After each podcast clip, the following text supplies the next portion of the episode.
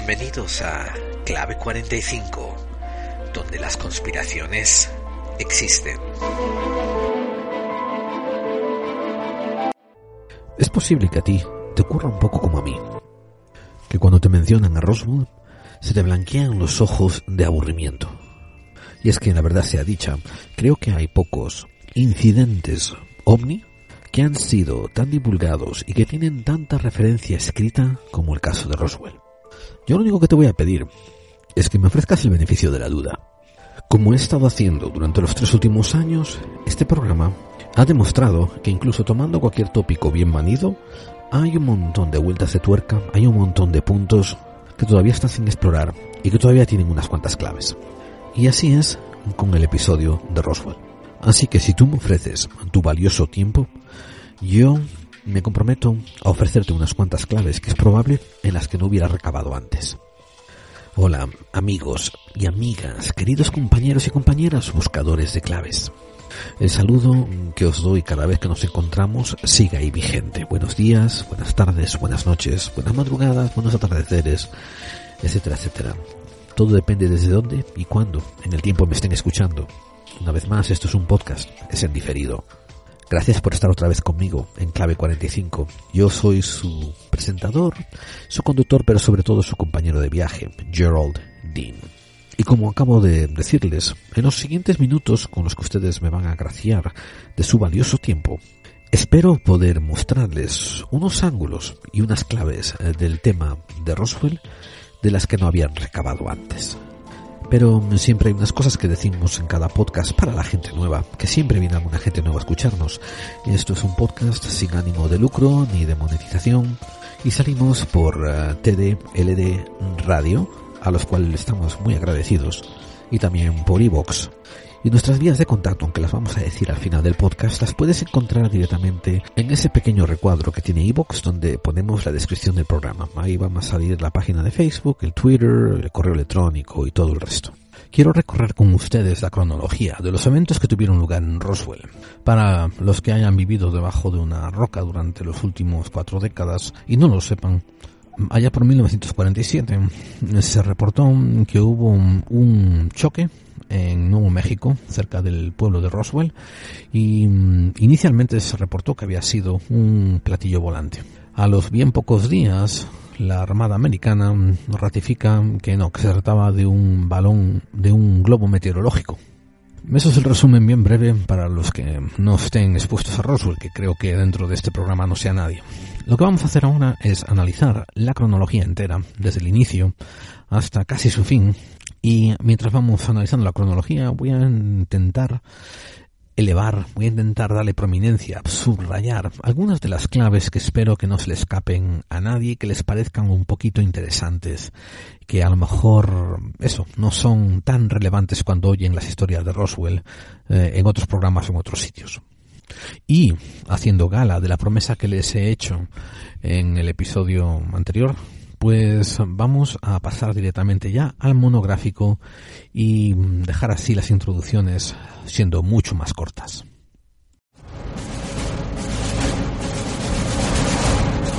TD LD Radio.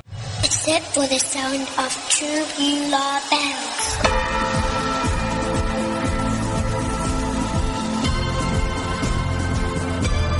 TD LD Radio. ¿Estás preparado?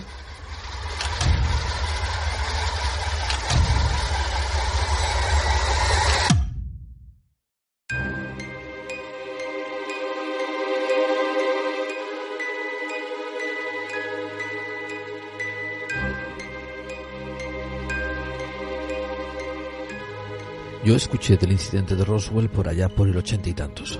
Seguro que antes, pero en el ochenta y tantos fue cuando le presté atención como se merecía. Claro que por aquella aún no había afinado de todo mi sentido crítico. Como a muchos, cuando llegó a mis oídos, el caso de Roswell era el caso en que hacía muchas décadas atrás, en los años 40, había caído un platillo volante y había habido el rescate de cadáveres de extraterrestres. Y todo esto había sido ocultado por el gobierno americano y a su vez había sido usado para hacer ingeniería inversa.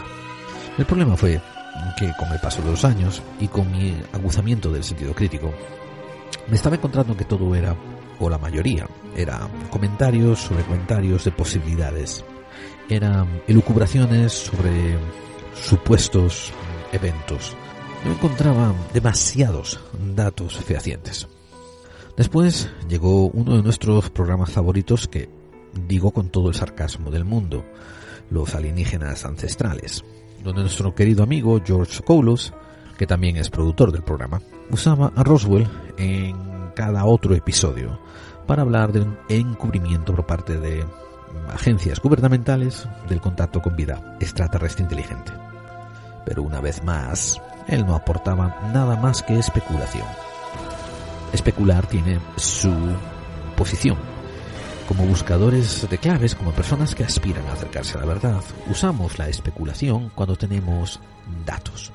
Cuando tenemos datos y queremos rellenar y investigar las posibilidades a donde nos llevan esos datos, está bien que especulemos sobre posibles resultados y posibles alternativas basándonos en los datos que tenemos. El problema está en cuando tenemos una ideología, tenemos una creencia, tenemos algo eh, sobre lo que nos gusta fantasear y agarramos cualquier dato y lo trocemos, lo usamos, lo manipulamos y lo disfrazamos para respaldar esa creencia.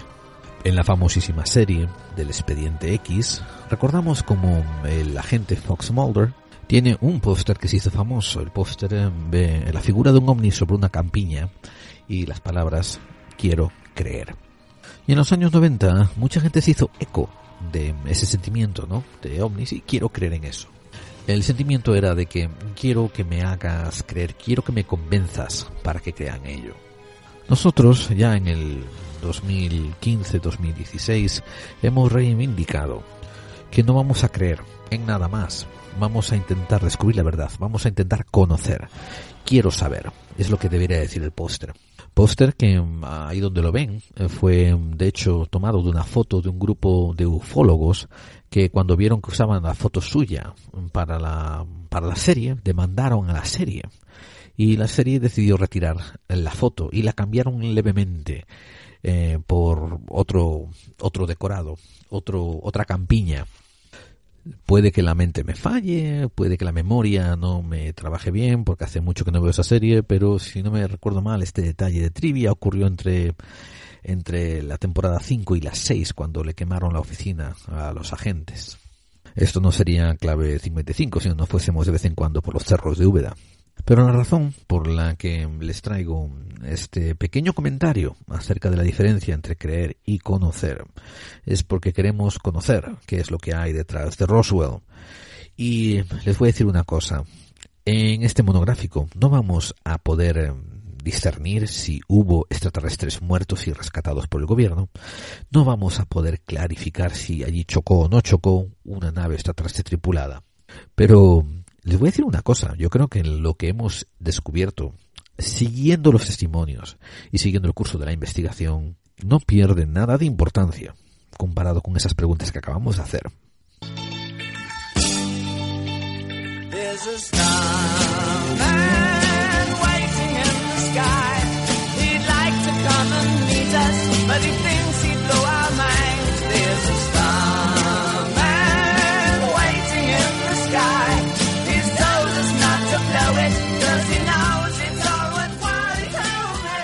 Caso Roswell hemos podido coleccionar, hemos podido compilar eh, la siguiente colección de datos que unos han sido sacados de periódicos, otros han sido sacados de testimonios ofrecidos tanto a medios oficiales como entrevistas voluntarias.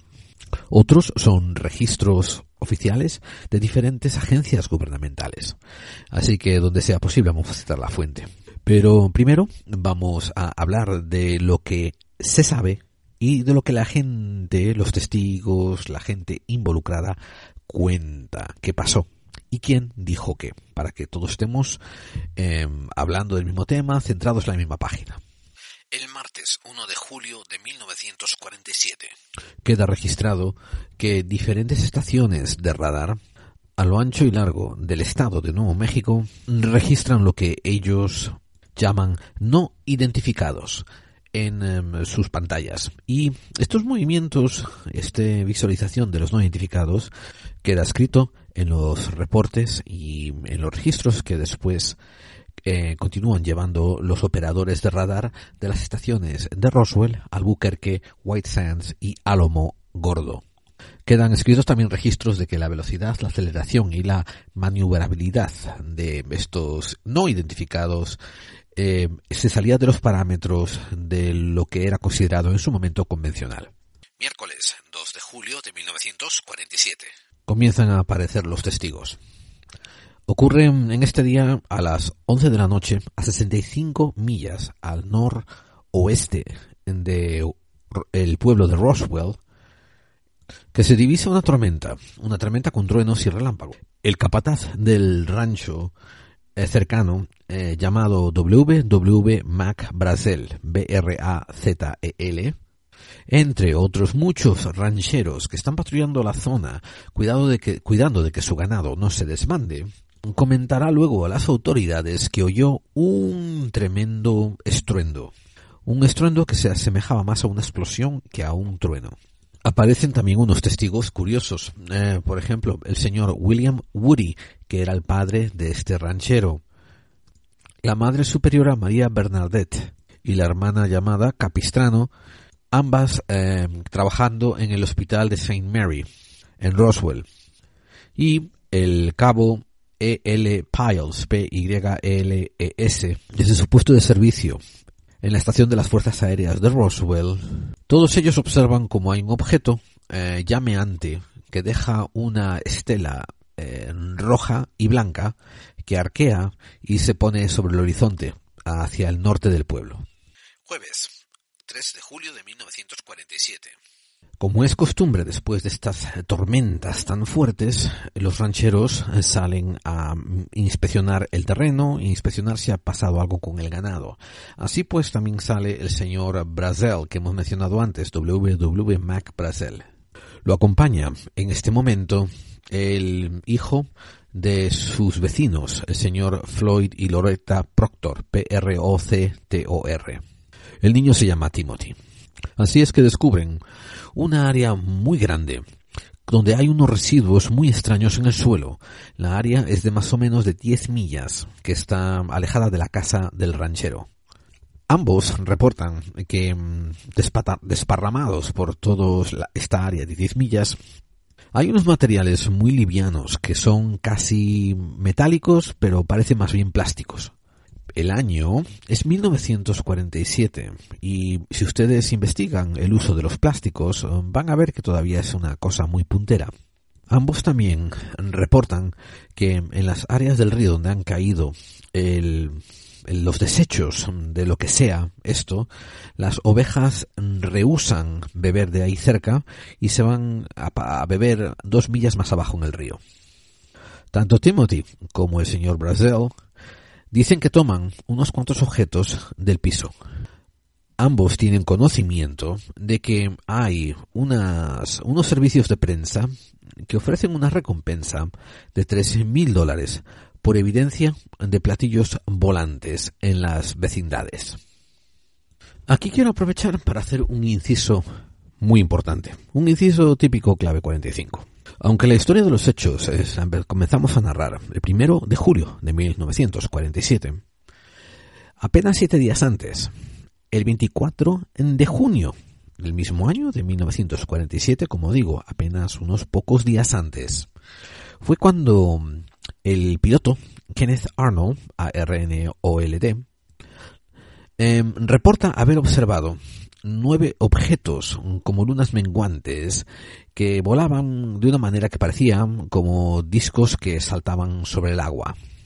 Eh, lo reportó eh, esto volando las montañas Cascade eh, en el estado de Washington, no ser confundido con Washington DC.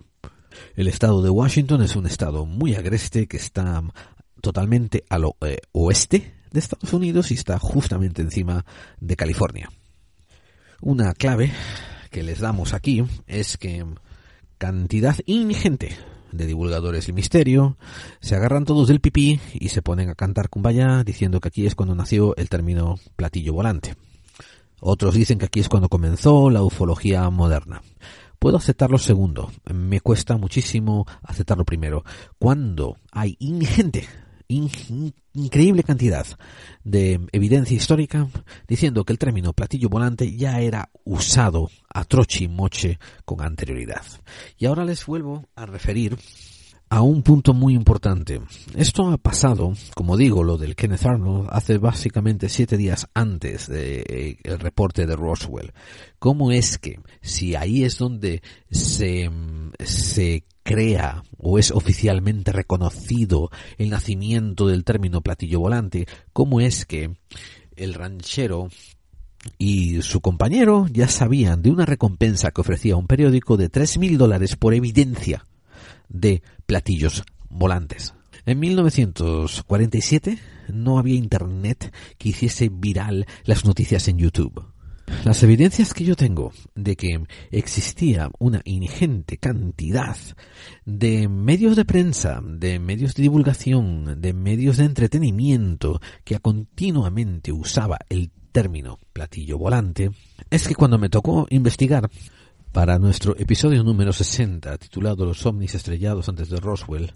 Y cuando entré también en detalle en el episodio número 37 titulado El ovni de Aurora, un Roswell antes que Roswell, ya comenté cómo había mucha prensa, entre ellas el Dallas Morning News y otros periódicos americanos de, de finales, escuchen esto, de finales de 1800, o sea, 1870, 1890, etcétera, etcétera, que ya estaban usando el término platillo volante en el medio impreso. Más adelante, en el otro campo de mis aficiones, que adoro, que es el mundo de los cómics, hay una sección que es eh, muy peculiar, que es donde se inician, donde empiezan los cómics. Y mucha gente habla del famoso cómic eh, llamado el Yellow Kid, eh, pero para gente enamorada del arte popular, de la ilustración popular, yo me suelo pasar, bueno, me solía pasar muchas horas buscando, contemplando, coleccionando lo que son las portadas de fabulosos ilustradores de mm, una cosa llamada magazines pulp. Esto volverá otra vez a entrar en nuestros programas y entraré en más detalles sobre este pequeño matiz que estoy haciendo en estos cinco minutos, pero los magazines pulps eran básicamente novelitas de muy bajo precio que apenas contenían ilustraciones y en su mayor parte era una revista escrita con poca fotografía dentro. Siempre contaban con unas portadas asombrosamente bien ilustradas. Y en mi devanar, y esta, bueno, y estas eh, novelitas fueron famosas a principios de 1900 hasta más o menos 1940 cuando empezaron a decaer. Pero de 1900 a digamos 1930, y vamos a cerrar mejor la fecha, de 1905 a 1930, hay una inmensa cantidad de magazines, de revistas pulp que se dedican a la ciencia ficción y que todas ellas en sus portadas, bueno, muchísimas de ellas en sus portadas ya usan el término platillo volante. Tomen esto solamente como una advertencia, queridos oyentes, de que hay que tener eh, cuidado con las sobresimplificaciones. Yo entiendo que en el mundo de la divulgación, sobre todo en el mundo del misterio, queda muy bien tener eh, palabras así bien sonantes, tener frases caché con eslogan. Y entonces esto que han estado diciendo y repitiendo y repitiendo ya casi por dos años de que la era moderna de la ufología se comenzó con Kenneth Arnold, es una sobresimplificación en el mundo del misterio que hace tanto daño como si vuestro profesor de historia en el instituto os dijese vamos a enfocarnos en el siglo XX porque lo que pasó antes no tiene importancia.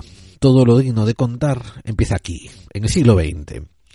A mí me suena así lo que están haciendo los divulgadores cada vez que repiten esa frase tan manida de que el encuentro de Kenneth Arnold fue el que dio el paso, que dio el comienzo, el pistoletazo, la, la, salida a la carrera de la ufología moderna. Es falso. Había ya gente interesada en la ufología, aunque no se llamara ufología. De hecho, de hecho, ¿dónde van ustedes a meter al libro de los condenados de Charles Ford, publicado antes de 1947? donde van a meter a ustedes todos los reportajes que hacían los periódicos, todo el interés que tenían de serpiente de verano sobre la pluralidad de los mundos y sobre la posibilidad de vida extraterrestre. ¿Y cómo es posible que siete días después del avistamiento de Kenneth Arnold, eh, estos granjeros supiesen estos granjeros en mitad de Nuevo México supiesen de la recompensa que ofrecían periódicos por pruebas de platillos volantes que acababan de ser descubiertos hacía siete días eh, por Kenneth según todos ustedes divulgadores. Lo que quiero decir, queridos oyentes, es que cuando oigan a alguien decir esa barrabuchada, una de dos, o están siendo perezosos y se están subiendo al tren de, de lo que hablan los demás, o son unos desconsiderados y no tienen en cuenta que, que no, les, no les importa que ustedes no reciban la visión completa del, de la inmensidad que tiene el misterio de los objetos volantes no identificados, de las apariciones misteriosas en el cielo, de, de objetos eh, indiscernibles. Bien, y ahí acabo el inciso y seguimos con la historia, pero esto es muy importante y seguramente volverá a ser retomado en futuros episodios de Clave 45. Volviendo a lo que ocurría en aquellos días del 3 de julio de 1947, existe el registro escrito dentro de la oficina del sheriff de Circleville, Ohio, como el señor Sherman Campbell entra en la oficina del sheriff de la localidad de Circleville y le muestra lo que contiene en su mano como unos restos de algo caído del cielo. Estos restos son identificados como lo que queda de un, globo meteorológico llamado globo Rawin, R-A-W-I-N. El periódico local en su hemeroteca todavía contiene bastantes comentarios y entrevistas sobre la sobre lo que declaraba este señor, el señor Sherman Campbell, y fotografías de él sosteniendo lo que quedaba de este eh, globo atmosférico y una vez más ahí también se menciona uh, platillos volantes y evidencias sobre su origen o desmentimiento de, de, su origen, pero una vez más aparece ya el término platillo volante. Otro hecho interesante y de la misma fecha es que en la área de pruebas aeronáuticas del ejército llamado White Sands Proving Grounds en Nuevo México, esto queda a 150 millas de Roswell, acaban de intentar lanzar un cohete recuperado al ejército alemán. Sí, a los nazis, a los cuales le habían ganado la guerra hacía dos años y entre los cuales todavía se estaba estableciendo los parámetros de la operación Paperclip. El lanzamiento de este V2 fue un lanzamiento fallido y se produjo un tremendo incendio. También este mismo día, a la una y 5 pm de la tarde, la policía y muchos civiles observan una agrupación de discos volando en formación en la ciudad de Portland, en Oregón. Minutos más tarde, un, grupo de conductores que estaban en la carretera que llevaba a Mount Jefferson en Redmond, en Oregón, también divisan cuatro discos y lo comunican a la policía, cuatro discos volantes. Y hay también el registro de cómo el capitán del avión comercial de United Airlines, el capitán E.J. Smith, junto a su copiloto, observa una formación de cinco discos que vuelan a la par de su avión DC-3. Lo curioso es que ellos también reportan que así tan pronto como estos discos salen fuera de su campo visual, una segunda formación, pero esta vez de cuatro, aparecen y toman su lugar. Mientras tanto, en este mismo día, el guardacostas Frank Ryman, R-Y-M-A-N, fotografía un disco volante que está viendo en la ciudad de Seattle, en Washington. Y es que 1946 y 1947 parecía que eran años que la gente ya estaba muy, muy, muy alerta sobre el tema de discos volantes, platillos, voladores, objetos volantes no identificados, UFOs. Eso a pesar de que nos quieren hacer creer que la ufología moderna comenzó con el avistamiento de Kenneth Arnold. Como si no, vamos a explicar que también en este mismo día las Fuerzas Aéreas, eh, la División de las Fuerzas Aéreas de las Fuerzas Armadas Americanas, emiten un comunicado diciendo, y estoy traduciendo literalmente, si algún poder extranjero está mandando discos voladores para sobrevolar el espacio aéreo de los Estados Unidos, es nuestra responsabilidad saber acerca de ello y tomar el curso necesario. Pero mientras tanto, en Roswell, el granjero Brazil pues mm, saca del suelo una pieza de fuselaje o algo así, una pieza de, de residuos que había caído al suelo que medía cerca de 10 pies de diámetros. Se la mm, sube a su camioneta y se lo lleva a su al cobertizo de su granja donde la deja por el momento. Viernes 4 de julio de 1947. El 4 de julio es también el famoso día de la independencia americana. Es una es un feriado, un festivo que se celebra es, observado de manera muy generalizada en Estados Unidos. De hecho es eh, considerado antipatriota no celebrarlo. Mucho más cuando has salido de una Segunda Guerra Mundial y todavía estás en proceso de normalización y mucho más cuando perteneces a la América profunda y rural. Pero este 4 de julio eh, tanto el granjero Brazil como su pequeño amigo Timothy, que era el hijo de los Proctor, uno de sus vecinos, con otros eh, tres compañeros. Venía con el hijo del granjero Brazil, eh, llamado Vernon, y los señores Sidney Wright y los hermanos Eddington. Van otra vez a la área donde supuestamente han encontrado esos em, destrozos, esos restos, y quieren, la curiosidad les indica que quieren buscar más, quieren saber qué pasó ahí. De repente ven a buitres y piensan que alguna de sus cabezas de ganado ha muerto durante la tormenta. Cuando se acercan notan un olor horrendo. Dicen que fue cerca de dos millas y media al sureste de donde él había encontrado los restos anteriores que encontraron dos cuerpos,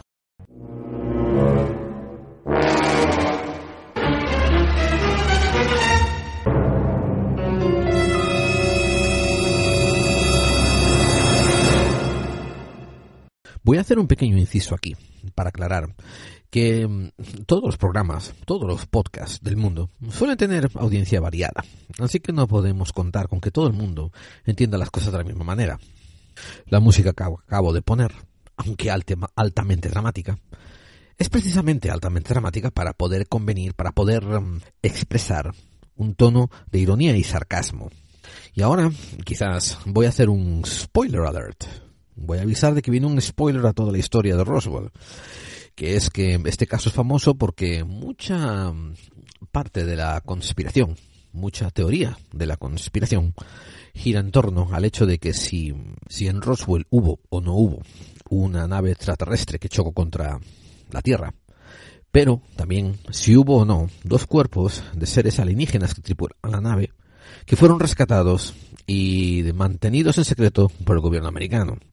Conviene comentar que estos datos, donde el granjero Brazil y también el resto de sus acompañantes durante este 4 de julio dicen haber visto dos cuerpos abatidos, dos cuerpos en el suelo, es un testimonio que ellos dan a posteriori y varios años a posteriori, si no recuerdo mal, 17 años después del evento. Y también este testimonio de que ellos vieron dos cuerpos es dado a una revista que estaba buscando, una revista un poco sensacionalista, que estaba buscando el ángulo de vida extraterrestre. Quedé, mm, quedé cavilando si hablar ahora ya de cuerpos extraterrestres o no. Pero bueno, si estoy haciendo una pequeña cronología, no sabía si seguir la línea de cuándo los testimonios fueron dados o lo que los testimonios estaban narrando. Así que decidí hacer un balance entre las dos y hacer esta aclaración. Este hecho de que mm, esta gente vieron cuerpos mm, el 4 de julio de 1947 fue dado muchos años después. A estas alturas ya ha corrido la voz en el pueblo, en las cercanías de los ranchos, no en Roswell, en el pueblo, sino los ranchos que circundan esta área, que algo ha ocurrido en esa área y que seguramente ha habido o un choque o algo extraño. y empiezan a llegar más vecinos. Tanto es que ha habido vecinos ya rondando esa zona que algunas de las piezas de, de los residuos del choque aparecen en un festival del 4 de julio de rodeo en el pueblo Capitán, en Nuevo México. Nadie es capaz de identificar los, los, las piezas metálicas o las piezas sólidas que hay ahí, pero el que las aporta comenta que vinieron del campo eh, que ahora mismo está recorriendo Brasil con sus, con sus vecinos. Así pues, el señor Brasil se acerca a ese pueblo, eh, al pueblo de Corona, donde hay una tienda, una tienda que se llamaba General Store, una tienda de artículos generalizados, pero que sobre todo se enfoca en venderle a los rancheros, a la gente rural del campo. Y era una de las pocas que había que tenía teléfono, recordemos 1947. Desde ahí él llama a su jefe, al dueño del rancho, porque recuerden, este es un capataz. Y el señor J. B. Foster, de Texas, recibe el comentario del señor Brazel y le dice que por favor reporte todo a las autoridades. Sábado, 5 de julio de 1947. Hasta el momento no hay constatación ni de que las Fuerzas Armadas ni las Fuerzas Aéreas saben nada del incidente que ha ocurrido eh, cerca de Roswell. Sin embargo, existe un, testimonio donde el capitán eh, Thomas Brown le dice al, al mayor Donald Kehoe, este nombre va a ser bastante famoso en esta investigación, K-E-Y-H-O-E, que es un marín forjado y redomado, le dice, no lo podemos seguir ignorando. Hay demasiados, eh, hay demasiados reportes de em, pilotos con muy buena reputación contando la misma historia, que hay unos discos planos y redondos que son capaces de maniobrar mil veces mejores que nuestros aeroplanos y que son más rápidos que nada de lo que hemos visto jamás. Más adelante, el señor Kehoe reportará que otra fuente del Pentágono le comunicó ese mismo día que un alto mando había dado órdenes de disparar a cualquier objeto volante no identificado y tumbarlo si era posible. Domingo, 6 de julio de 1947. Amigos, esta es la fecha donde los testigos principales del caso Roswell empiezan a contactar y a dejar su testimonio por fin con las autoridades. Entonces, todo lo que les hemos narrado hasta aquí tiene que ver, ha sido recogido de esos testimonios que han sido em, comenzados a dar ahora, como dije, el 6 de julio, el domingo 6 de julio de 1947. El capataz Brazel se levanta y, escuchen esto, completa las tareas de su granja. Y después de completar las tareas de su granja, maneja, conduce 75 millas eh, hacia Roswell con dos cajas. Esas cajas llevan dentro los restos del supuesto choque. Va a el juzgado que hay en Roswell y entra en la oficina del sheriff George Wilcox.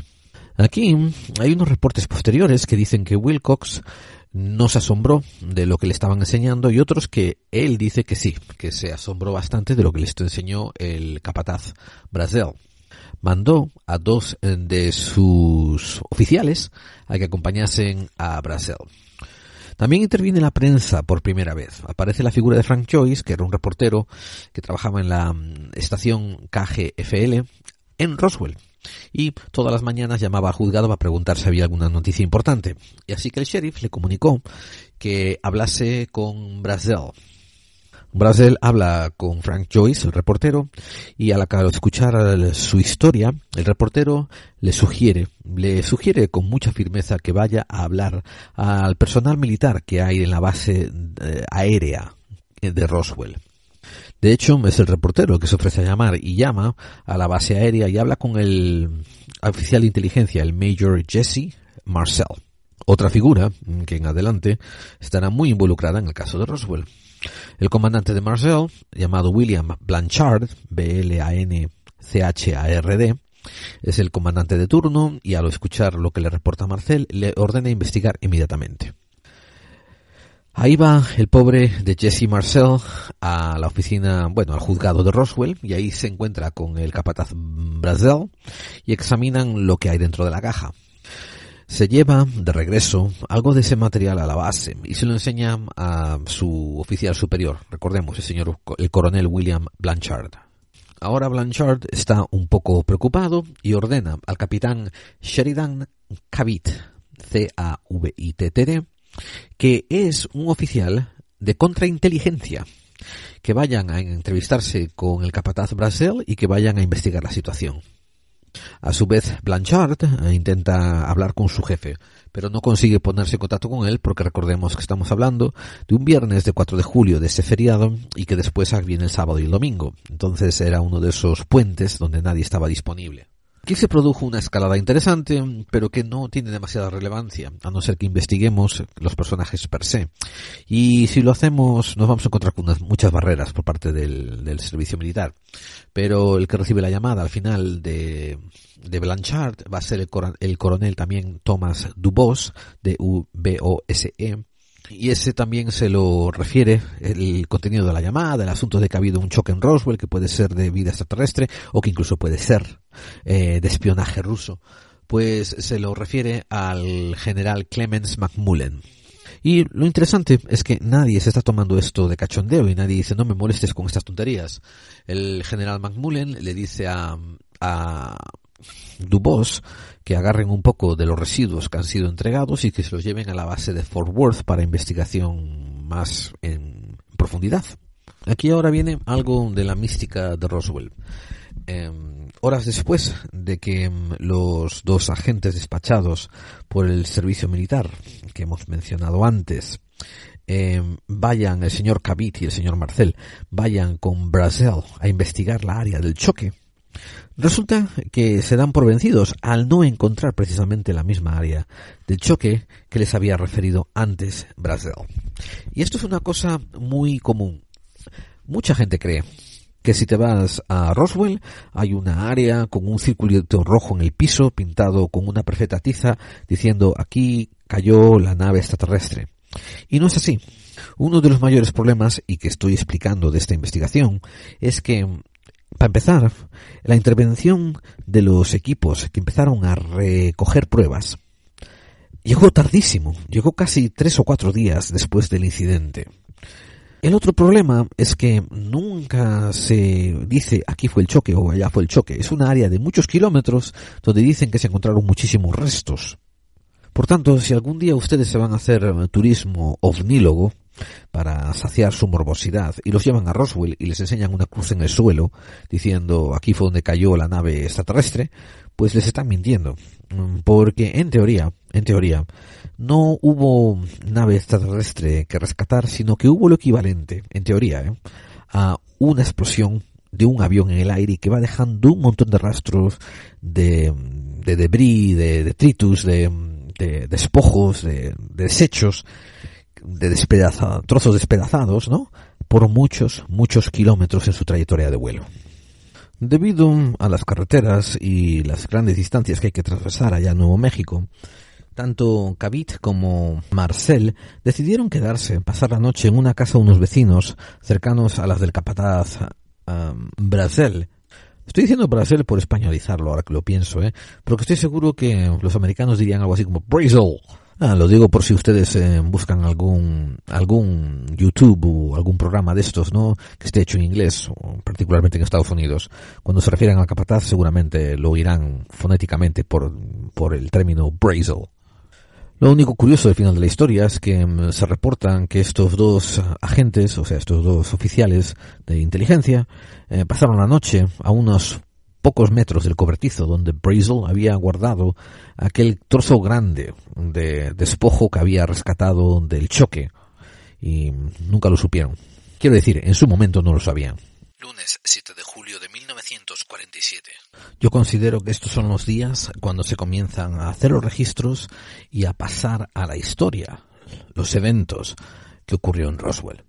De hecho, la mayor parte de, los acontecimientos que fueron registrados, que tienen reportes archivados, que tienen algún tipo de registro histórico, comenzaron a ser hechos a partir de esta fecha. Nada más amanecer, Brazel lleva a Marcel y a Cavett al lugar donde él dice que ocurrió el choque. Este es el primer día, es la primera ocasión en que algún representante del gobierno está en la supuesta localización del choque de Roswell de una forma oficial y de manera representativa del gobierno. Marcel deja constatado mm, que los desechos del impacto se extienden por casi tres cuartas partes, una milla. También em, deja registrado en su reporte inicial que lo que encuentra, el material que encuentra, como los desechos del impacto, es un material muy liviano, muy fino. Los dos representantes del gobierno le dicen a Brasil que los dejen solos y ellos continúan investigando mientras que Brasil se regresa a su, a su rancho, a su granja. Perteneciente a esta fecha también, es el testimonio que registrará después el profesor Curry Holden de la Universidad de Texas Tech, que estaba en una expedición arqueológica 40 millas al norte de Roswell. Él se encontró con un objeto que dijo después que era mm, de forma ovalada, forma de huevo, que había impactado de una manera muy abrupta contra el terreno y había dejado mm, el consiguiente huella y cráter. Cuando él y su equipo se acercaron al objeto, encontraron tres cuerpos eh, desparramados por las cercanías. Eh, los cuerpos los significaron que tenían unas cabezas bastante largas, bastante grandes. El profesor Curry Holden manda a uno de los estudiantes que formaba parte de su equipo a que se volviese a la autopista, la autopista 285, y que buscase a cualquier oficial de la policía para que notificarles que habían encontrado a víctimas de un accidente aéreo. El sheriff Wilcox de Roswell entra en escena y una vez alertado por el estudiante que le había mandado el, profesor Holden, avisa al departamento de bomberos de Roswell. Unos minutos antes de que el departamento de bomberos despache a su ejecutivo de, de coches de bomberos, un coronel que se identifica perteneciente a la Fuerza Aérea llama a ese departamento de bomberos y les informa que la, Fuerza Aérea va a tomar cargo y posesión de la investigación a partir de ahora. Pero, haciendo ejemplo de bastante independencia e individualismo americano, el jefe de bomberos eh, Dan Dwyer, se escribe D-W-Y, y su compañero de trabajo eh, Lee Reeves, R-E-E-V-E-S, montan en un auto particular y se dirigen hacia el sitio donde han reportado el accidente para ellos eh, asegurarse de que no son necesarios efectivamente el cuerpo de bomberos ahí. Ellos y esto es esto es entrado en registro con reporteros, con periodistas años después, dicen que cuando se acercaron a la área del choque encontraron algo que se movía en el suelo, que ellos identificaron como un cuerpo humano pero que nada más comenzar a acercarse a ese cuerpo para rendirle auxilio, fueron rodeados por efectivos del Departamento de las Fuerzas Aéreas, militares de las Fuerzas Aéreas. Los dos bomberos fueron apartados de la dirección a la que se dirigían y, y bueno, dichos en términos nada amables, que volviesen a sus casas y que olvidaran todo lo que habían visto ahí. El hijo de el, el jefe de bomberos, del jefe del escuadrón de bomberos, que si no recuerdan mal se llamaba Dan Dwyer, su hijo de 12 años, Frankie, en estos momentos visita la, la compañía, la casa de, bomberos, eh, donde su padre trabaja, y saca de su bolsillo un trozo de material que le ha sido dado del lugar del choque. Y justamente coincide que se encuentra ahí el oficial de policía Scroggins, S-C-R-O-G-G-I-N-S. Y todos comparten unos minutos eh, donde están admirando la calidad, textura, livianez de ese material encontrado en el lugar del siniestro. También constan actas que mm, el senador Carl Hatch este día presenta una petición para un, em, un encuentro, una reunión de emergencia con el presidente Harry Truman en Washington. Y mientras, en Washington, agentes del servicio secreto mm, que representan a los que pertenecen a la guarnición encargada de la protección personal de, por ejemplo, del presidente Harry Truman, de Richard McCann, eh, pues son despachados a Roswell para mm, para supervisar las actividades que allí están ocurriendo. El escritor e investigador Donald R. Schmidt, S-C-H-M-I-T-T, escribe un libro eventualmente, creo que en el 2012 o 2016, que se titula mm, Cover Up at Roswell. Em, la intriga, el encubrimiento en Roswell. Y mm, hace un sumario similar al que yo estoy narrando ahora, pero mm, tiene un detalle muy interesante que eh, escribe una pequeña un, resumen de la cantidad de efectivos militares que él descubre que han sido activados desde Washington para enfocarse en Roswell este mismo día. Por ejemplo, el general Vanderberg tiene todo su día ocupado con llamadas que le están haciendo acerca de discos no identificados. El teniente general eh, Nathan F. Twinning del Ejército del Aire cancela una inspección muy importante de una planta de construcción de, eh, de aviones Boeing que era un contrato militar muy caro y muy importante, porque es requerida su presencia en Nuevo México, en New México, para un asunto no clarificado. El teniente James Gilhan em, es sacado de su permiso y ha sido puesto en servicio de una manera intempestuosa para volar a un contingente de investigadores del ejército a Nuevo México. Él dice que continuamente lo que estaba oyendo en la cabina por parte de los investigadores es algo está ocurriendo en Roswell. Estos son todo parte de testigos que sí se han atrevido a poner su voz en récord público.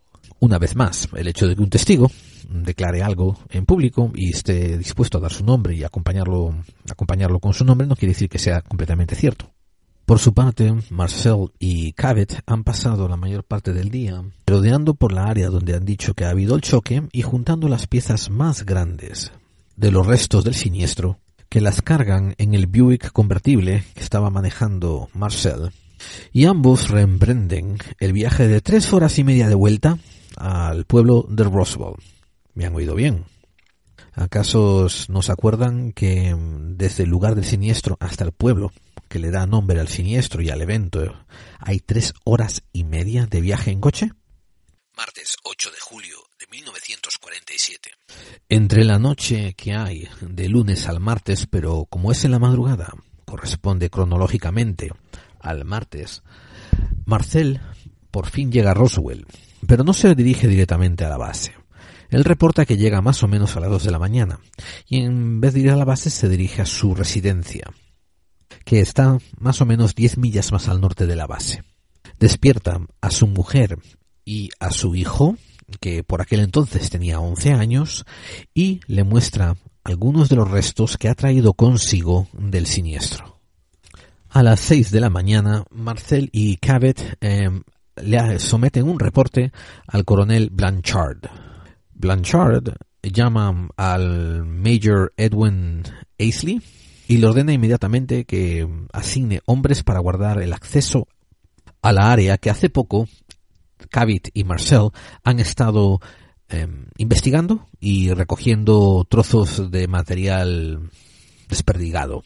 Siguiendo con aquel tipo de movilización militar que he hablado, que ocurrió el día anterior, diferentes unidades empiezan a llegar a la base en Roswell por ejemplo, una de ellas viene de White Sands, el famoso sitio en Álamo Gordo, New México, donde estuvieron haciendo las pruebas nucleares y por tanto se cree que era un grupo de científicos militares. Llegaron también efectivos de Fort Bliss en El Paso, Texas, y también de Albuquerque, New México, la base de Kirkland.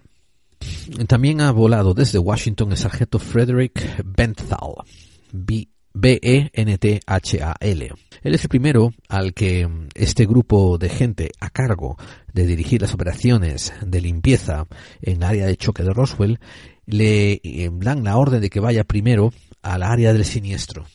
Años más tarde, y debo de aclarar que son décadas más tarde, Frederick Benthal dice mm, en una entrevista y esto es testigo, testimonio de testigo, que em, fue llevado por policía militar al área donde había ocurrido ese supuesto choque. Y además de fotografiar con una cámara que se llama Standard Issue Speed Graphic Camera, la área y el detritus que había en el área del choque, fue después introducido a una tienda de campaña donde le exigieron que sacase fotografía a varios cuerpos que había tendido debajo de canvases. Todo el equipo, tanto los rollos de film como las cámaras mismas, eh, le fueron sustraídas después, antes, justito antes de que lo volvieran a llevar de nuevo a la base de Roswell.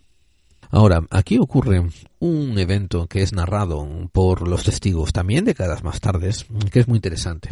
El ranchero, Brazel, se coló en la casa de un periodista de una, de una estación de radio. Recuerden que en el año 47 la televisión todavía era incipiente o no existente, pero vamos, una cosa todavía muy incipiente. Lo normal era todavía estar transicionando a la radio. Brasil se sospecha que es él es un hombre de interés para todos estos grupos militares y se está haciendo difícil de encontrar. Por el contrario, se mete en la casa de este periodista locutor de la estación de radio de Roswell y los, lo despierta y le dicen que eh, tienen que hablar. A las nueve de la mañana de este día, el comandante Louis Rickett exige que le traigan a Brasil. La policía militar no lo encuentra por ninguna parte y es Cabot quien sugiere que a lo mejor se está encontrando con la prensa local. Los policías militares llegan a la casa del periodista Whitmore, que así se llamaba el, periodista en el que se había metido la casa el señor Brazil y detuvieron a ambos momentáneamente y le confiscaron las cintas que grabaron de la entrevista que solamente unos minutos antes había tenido Brazil con Whitman. El sargento Melvin Brown, que ha sido ah, puesto en el lugar del impacto como uno más de los cientos, quizás miles de guardias que están eh, asegurando la zona, es reasignado a un grupo de ambulancias. Dentro de estas ambulancias hay diferentes camillas con cubiertas con una con una tarpa. El sargento eh, testifica también décadas después que levantó una de las, de las tarpas y que mm, encontró tres cuerpos que habían sido recobrados de, de aquel siniestro. Y ahora, uno de los testimonios también más interesantes es que Glenn Dennis, D-E-N-N-I-S, uno de los embalsamadores que trabaja en una de las pocas, quizás la única, agencia funeraria que había en Roswell llamada Ballard Funeral Home, recibe una llamada de un complemento militar. Desde la base le están preguntando cuántos em, ataúdes dispone el tamaño de niño. Glenn Dennis dice que no tiene ninguno disponible en este momento y que por lo general él los importa de una proveedora que hay en la ciudad de Amarillo, Texas. Y es encargado que despache a un conductor contratado para que vaya a buscar esos ataúdes y los lleve a la base de Roswell. Estos eventos están transcurriendo mientras llega a las 11 de la mañana. Esa es la hora en la que aquel periodista que se encontró con el granjero Brazel dentro de su casa, recibe una llamada muy curiosa. Él dice que recibió una llamada del Departamento Federal de Comunicaciones, que es conocido como el FCC, en Washington, y que desde ahí un oficial le dijo que jamás de los jamases emitiese ni siquiera una parte de la entrevista que él habían grabado y que le habían confiscado los militares con el granjero Brazel. Sin ningún término ambiguo, le dicen que la licencia de la radio para la que trabaja puede ser revocada si él no se adhiere a esta petición. Curiosamente también, eh, Walt Whitmore dice que unos minutos después de recibir esta llamada, cinco minutos después, el senador Dennis Chávez de Nuevo México le llama y le dice que por favor haga caso a lo que le han dicho desde el FCC, porque en caso de que no lo haga, las consecuencias eh, no estarían de su mano poder contenerlas. El señor Danis Chávez básicamente está diciendo que se le lavaría las manos de las consecuencias. Son las dos de la tarde, más o menos, cuando ambulancias entran dentro de la base de Roswell y se confisca un hangar, el hangar P3. Ahí es donde se descargan las ambulancias fuera de la vista de la gente y el equipo de fotógrafos que está mm, comisionado a la base les es dada la orden de que no van a no van a participar en el hecho de tomar fotos del contenido de ese hangar. Por el contrario, se le encarga a un oficial, el capitán Edward Will, que viene de una base de California y trae a su propio equipo y sus propios hombres para que entre en el hangar y tome toda la evidencia fotográfica que necesita. También consta que ninguno de los films, ninguno de los, mm, de los carretes son revelados en la base de Roswell. Al contrario, son llevados por el capitán Edward Gill a una localización fuera de la base desconocida. A las 2 y 26 pm de la tarde, una noticia eh, aparece en el Associated Press Wire. El Associated Press es básicamente una fuente de información para los periodistas en general, donde se dan noticias comunes para todos los periódicos para que ellos elijan si las quieren levantar o no. La noticia dice que las Fuerzas Aéreas de los Estados Unidos anunciaron en Roswell que habían encontrado un platillo volador. La noticia en inglés, de hecho, se lee, para que quiera darle otra interpretación y entienda algo de inglés, se lee The Army Air Forces here announce today a flying disc had been found.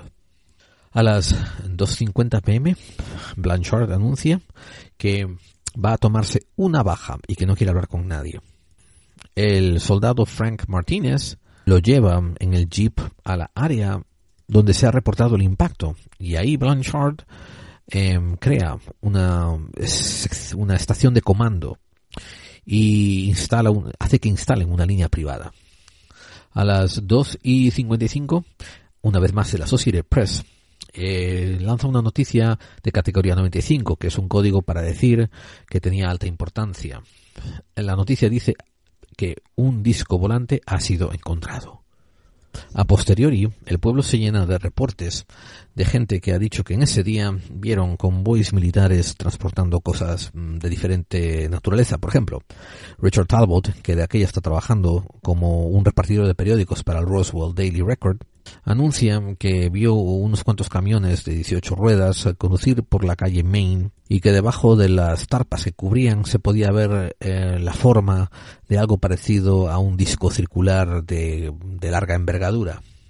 Otros testigos que dicen haber visto lo mismo en las calles de Roswell fueron Paul McFerrin, Lloyd Carter, Charlie Webb y Joby McPherson.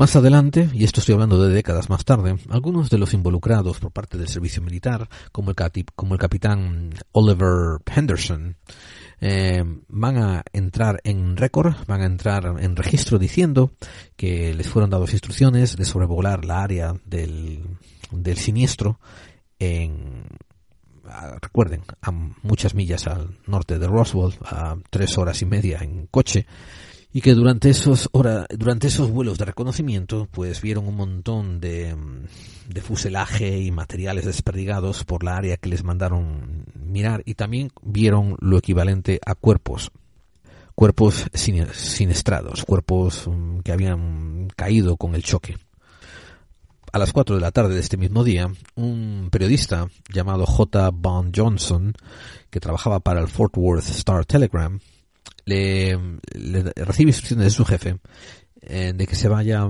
al, a la base aérea de Carswell. Eh, su editor le dice que un platillo volante mm, va a llegar a esa base proveniente de Roswell. Y es en este mismo día cuando ocurre la parte de la historia que trae conspiración y que trae más desinformación. A las 5 de la tarde, el militar Marcel le dan las instrucciones de que haga una muestra eh, de los desperdicios encontrados en Roswell, de los, los, los restos del choque encontrados en Roswell y que se los enseñe a un grupo de periodistas que están ahí en la base. Marcel dice que mm, deja los restos eh, exhibiéndose delante de la de, en el suelo en una forma de forma que todos los periodistas puedan verlo y que a su vez lo llaman a la oficina de, del oficial Ramis. El oficial Ramis le dice, lo entretiene durante unos minutos diciéndole que le enseñe la localización del choque en el mapa y que le diga qué partes ha recorrido y hablando de lo que hizo el día anterior. Cuando Marcel regresa a la sala donde se va a encontrar con los periodistas, se da cuenta que todo el material que le había puesto en el suelo, y esto es testimonio suyo, pues ha sido sacado de ahí y en su lugar le han puesto trozos de un globo aerostático. La habitación, que está llena de periodistas, eh, aparece también Rami y el jefe de el jefe de staff llamado Dubose contestan a dos o tres preguntas eh, que hacen los periodistas de una manera bastante vaga y Rami ordena a Marcel que haga una pose sosteniendo los restos del globo aerostático. El periodista llamado Cashun, C-A-S-H-U-N, toma dos fotos que después hicieron famosas y que recorrieron el mundo donde aparece Marcel sosteniendo los trozos de ese globo aerostático meteorológico y le ordenaron a Marcel que callara la boca, que no dijera nada. Evacuaron a todos los eh, periodistas y mandaron a Marcel a Fort Worth, a una base en Fort Worth, por las siguientes 48 horas. Aquí comenzó toda la maquinaria de prensa de los servicios eh, militares a anunciar que lo que se había recobrado eran trozos de un globo aerostático meteorológico. Incluso el Departamento de Servicios Militares de Prensa en Washington lanza un comunicado a la Associated Press diciendo que lo que había sido confundido por un platillo volante resultaba ser globos aerostáticos para observación meteorológica. Se asigna un complemento de 60 soldados que van a ser los encargados de empezar a categorizar, eh, catalogar y marcar con, con, unos, con unas fichas todos los eh, despojos que están almacenados en ese famoso hangar que hablamos anteriormente. Nadie más que esas 60 tropas van a poder tener acceso a ese hangar. El resto del día se pasan los oficiales del ejército de las fuerzas aéreas americanas eh, poniendo en, marcha la máquina de prensa y haciendo comunicados a diferentes fuentes diciendo que lo que habían encontrado era un balón aerostático, un globo aerostático meteorológico. Algo de particular interés ocurre a las 6.17 pm. La oficina del Federal Bureau of Investigation, el FBI, ubicada en Dallas, envía un telegrama al director, J. Edgar Hoover. El telegrama, después desclasificado, dice que un globo meteorológico aerostático ha sido el responsable por un clamor de, de rumores acerca de un objeto volante no identificado, un ovni, un UFO, un platillo volante eh, chocando en las afueras de Roswell. A las seis y veintinueve, un nuevo reporte publicado por el Associated Press, también categorizado como 95. Recuerden que esto quiere decir alta categoría, hay que darle alta precedencia. Este despacho informa que desde, el, desde la base de Fort Worth se está notificando que ese famoso platillo volante recuperado no era más que un globo aerostático meteorológico. En esta misma hora, un periodista de radio de apellido Mac Boyle, M-C-B-O-Y-L-E, llama a, a la encargada de la radio para la que él trabaja. Se llama ella Lydia Sleepy, S-L-P-P-I, que está ubicada en Albuquerque, New Mexico. E intenta intercambiar con ella comunicación e información acerca de lo que él ha aprendido que ha ocurrido en, en Roswell. Bueno, en las afueras de Roswell. Luego, Lydia Sleepy mm, reporta que oye a McBoyle ponerse en un argumento, tener una discusión con alguien que le está interrumpiendo la llamada, callar por unos segundos y después volver al teléfono y decirle que olvide todo lo que ha dicho, que no vale la pena hablar de esto. Lydia Sleepy eh, está un poco desconcertada por cómo esta noticia está siendo tratada e intenta poner un teletipo a las otras cadenas con las que ella está conectada.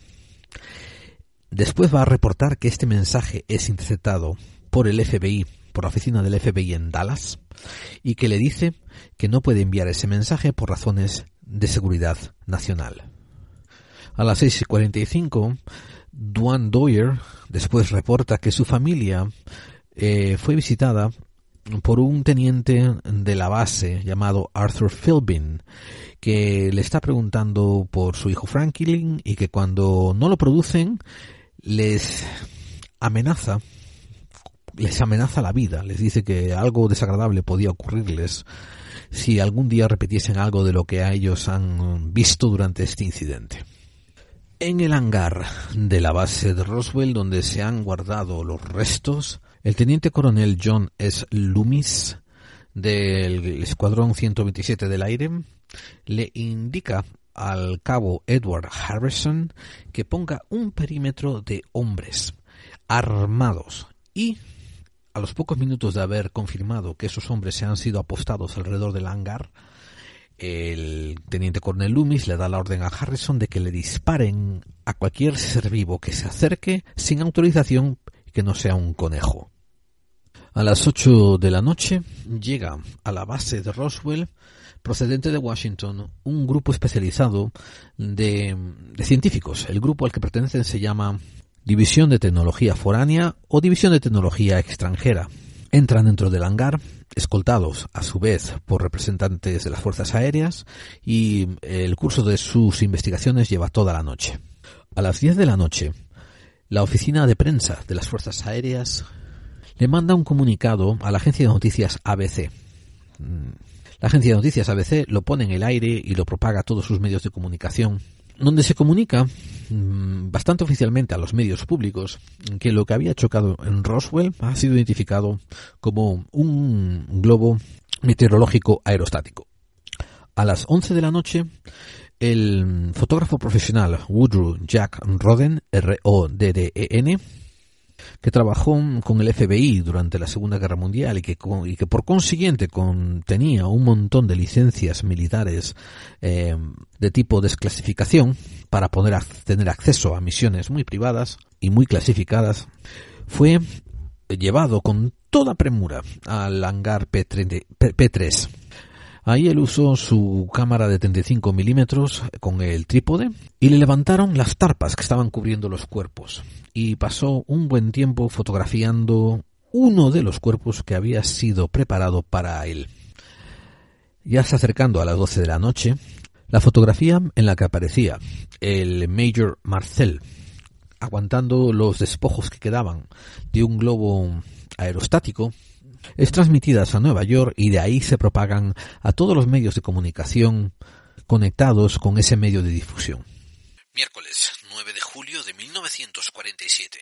Queda ahora constancia como a las 5 y 30 de la mañana, el sargento Earl Fuller, F-U-L-F-O-R-D, del Regimiento 603 de Ingeniería del Servicio Aéreo Militar, es ordenado por el sargento Earl Rosenberg que junte a un destacamento de entre 15 a 20 hombres, entre los cuales también se le añaden personal que no es militar, y que tomen un autobús y que se vayan ese viaje que los dista, dos horas de viaje, de donde ocurrió el choque al norte de Roswell, y ahí se les dan unas eh, bolsas de tarpa para que acaben de ayudar a completar la tarea de recogida de materiales del siniestro. Está despuntando la mañana y todos los medios informativos, básicamente radio y periódicos, están empezando a decir que el famoso platillo volante, y esto lo digo porque todos los medios informativos repetían el mismo término. El famoso platillo volante que se suponía que había sido encontrado en Roswell resultó ser nada más que un globo meteorológico aerostático. ¿Se acuerdan del comunicado que fue mandado a hacer desde Nueva York a las tantas de la madrugada hace unos momentos que les he narrado? Esta es la narrativa. De aquí es de donde se levanta el, el lenguaje que se usa para hacer el comunicado. A las 8 de la mañana, el Brigadier General Arthur Exxon le comunica a todos los directores del proyecto especial de limpieza que están bajo su cargo que esto tiene que apurarse y llevarse a cabo a ser posible hacia el final del día. Tiene que estar todo completo para cuando caiga la noche. Se le oye decir mm, a otra gente allegada a su puesto de mando que desde que irrumpió la noticia de que esto era un globo aerostático no pueden quedar pruebas en el campo que desmientan esa noticia. Años después, el soldado raso llamado Frank Martínez, que pertenecía al escuadrón T, que, uh, ubicado ahí en Roswell, decía que se le había dado la tarea de manejar un camión como si fuese un servicio de taxis. Él estaba supuesto a hacer un recorrido que iba desde la base hasta un punto donde su donde estaba rodeado de gente levantando basura del, del choque. Eh, hacía un recorrido de dos horas de ida, dos horas de vuelta continuamente. En ciertas paradas se le subían policía militar, se le subían científicos, se le subían personal cualificado, encargado con la tarea, y él los movía de un destino a otro.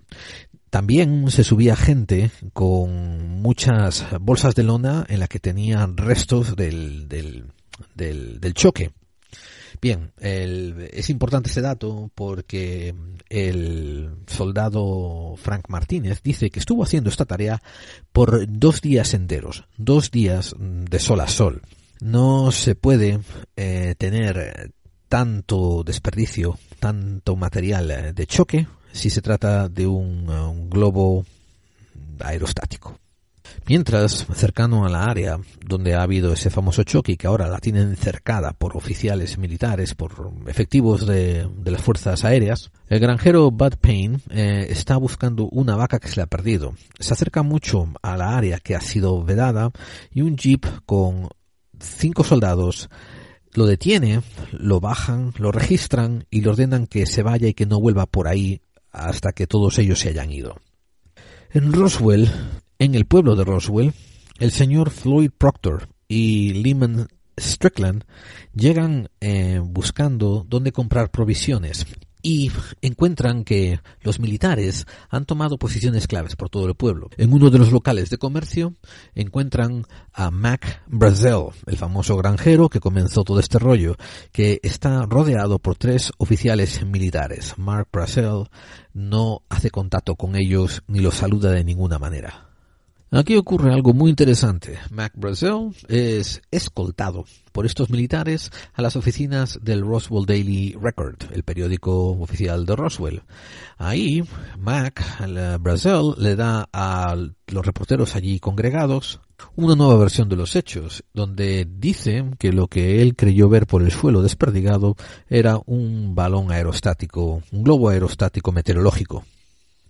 Cuando se me cuela esto de balón por el medio, simplemente porque estoy traduciendo literalmente del inglés y lo llaman balloon, uno de estos oficiales que está con Basel se identifica como Irving Newton, un oficial perteneciente a, al grupo de Rami, que hace una interjección diciendo que el globo este que han perdido y que se ha encontrado aquí cerca de Roswell es un globo aerostático meteorológico muy especial. Es de una clase que nueva que ellos están usando para que llegue mucho más alto de lo que el ojo humano puede ver. Ahora también ocurren aquí una serie de encuentros, de reuniones privadas de alto, de alto estándar, alto caché, que son interesantes de anotar.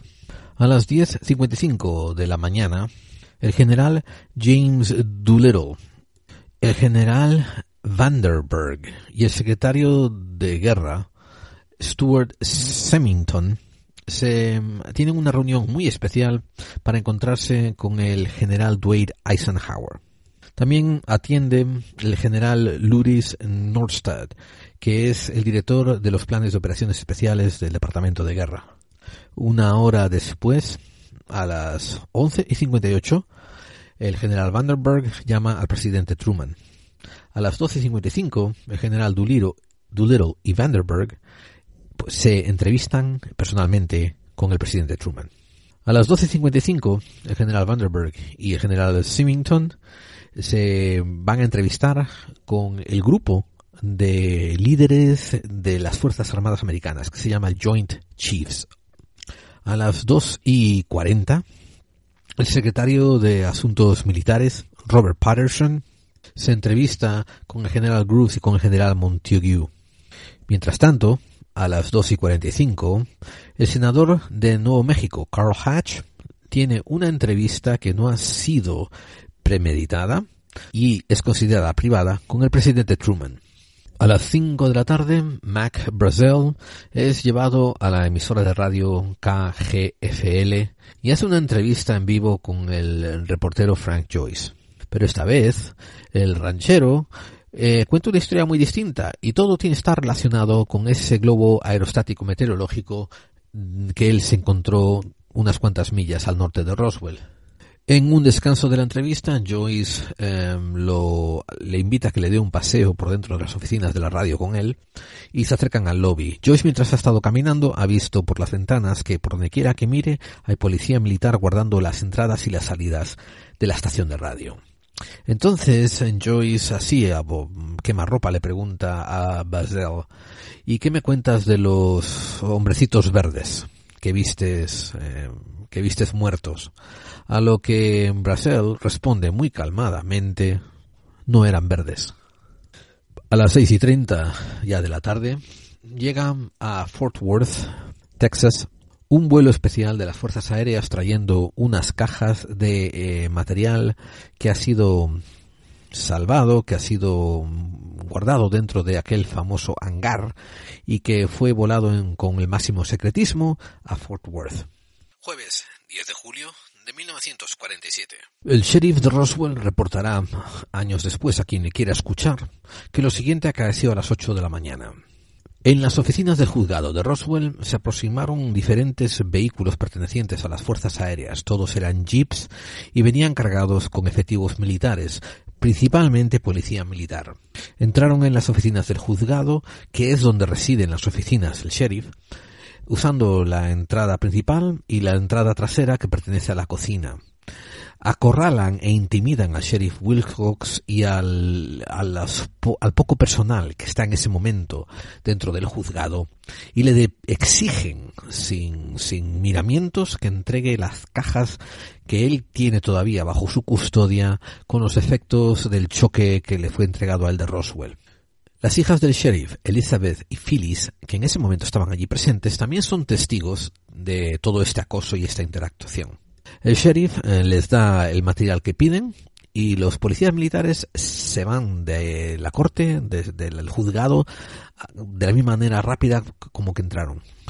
El, el Major Marcel, que en estos momentos se está sintiendo inseguro y manipulado, está entrando a las 8 de la mañana en las oficinas del capitán Cabot y le dice que quiere ver los reportes que han sido archivados bajo el nombre del Major Marcel en su ausencia y sin él saberlo porque sospecha que esto ha ocurrido.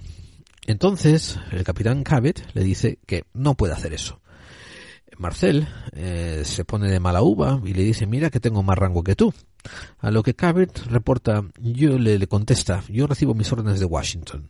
Así que díselo a ellos. ¿Se acuerdan del reportero Frank Joyce, la radio KGFL? Bien, recibe una visita de Whitmore que le dice que se entre en el coche, así como Frank Joyce estaba a punto de entrar en su oficina, que entre en el coche y que vayan a dar una vuelta juntos. Eh, Frank Joyce entra y mm, el conductor, o sea, el señor Whitmore, lo lleva a Heinz House, donde allí está Mac Brazel, sentado esperando por él solo dentro de una habitación. Cuando le pregunta qué ha pasado y qué es lo que quiere, mm, Brazel le comenta que por favor, le pide que por favor no repita jamás nada de los comentarios que le hizo ayer durante ese pequeño paseo que tuvieron fuera de la entrevista. Y le dice por último, sabes que después de esto nuestras vidas nunca volverán a ser las mismas. Entonces Joyce es devuelto a su estación de radio. Y oficialmente a las 11 de la mañana, el equipo que estaba limpiando eh, los despojos que habían caído en el campo eh, reportan que han completado su tarea. Mientras, el presidente Truman está teniendo una conferencia de prensa donde los periodistas ya han oído lo que ha ocurrido en Roswell y le preguntan si sabe algo acerca de platillitos volantes, flying discs. A lo que el presidente Truman haciendo exhibición de una memoria histórica asombrosa, lo cual a mí me parece sospechosa para la ocasión, les dice a los periodistas allí congregados que esto les recuerda al famoso OAX, la famosa broma eh, ocurrida en 1835, cuando un escritor del New York Sun publicó una serie de artículos donde decía que el astrónomo Sir John Herschel se había encontrado y había establecido comunicación con unos hombrecitos de la Luna. Esto, repito, es una nota histórica muy oscura, que es cierta, pero es muy oscura para un presidente saberla y, sacársela del sombrero así como así. Mientras, Brasil no ha sido devuelto a su casa. Al contrario, lo están deteniendo dentro de la base aérea de Roswell y está siendo catalogado como un invitado de la base. Viernes 11 de julio de 1947. En la base aérea de Roswell ahora se pasa un memorándum comunicado diciendo que la obtención de atestados de toda la gente envuelta en este suceso, de los civiles envueltos en este suceso, ahora se convierte en la prioridad número uno. La policía militar empieza a traer testigos del pueblo, que algunos dicen haber estado allí, otros dicen que oyeron cosas, pero toda la gente que tenía conocimiento de algo que hubiese ocurrido en el choque de Roswell fue traído a la base militar. Más que nada se les alecciona de que la situación tiene unas connotaciones de secretismo, de interés nacional y de alto grado de seguridad. También se les hace tomar un juramento de silencio y se les encomina a que por favor olviden todo lo que allí ha ocurrido.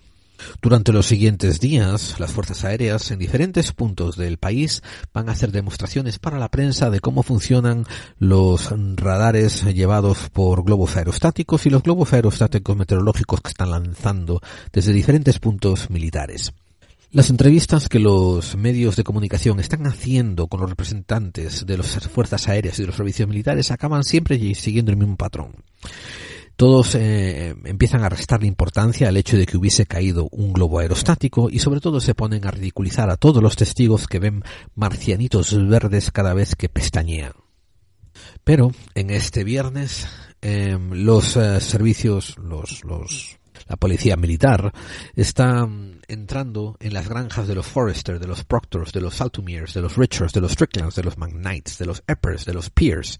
Todos estos vecinos que estaban cerca del radio donde ocurrió el siniestro y sin ninguna autorización para registros, lo registran todo, lo ponen todos patas arriba, exigen cualquier muestra que ellos hayan conservado de, del siniestro y cuando se les ofrece algunas la incautan y se la llevan.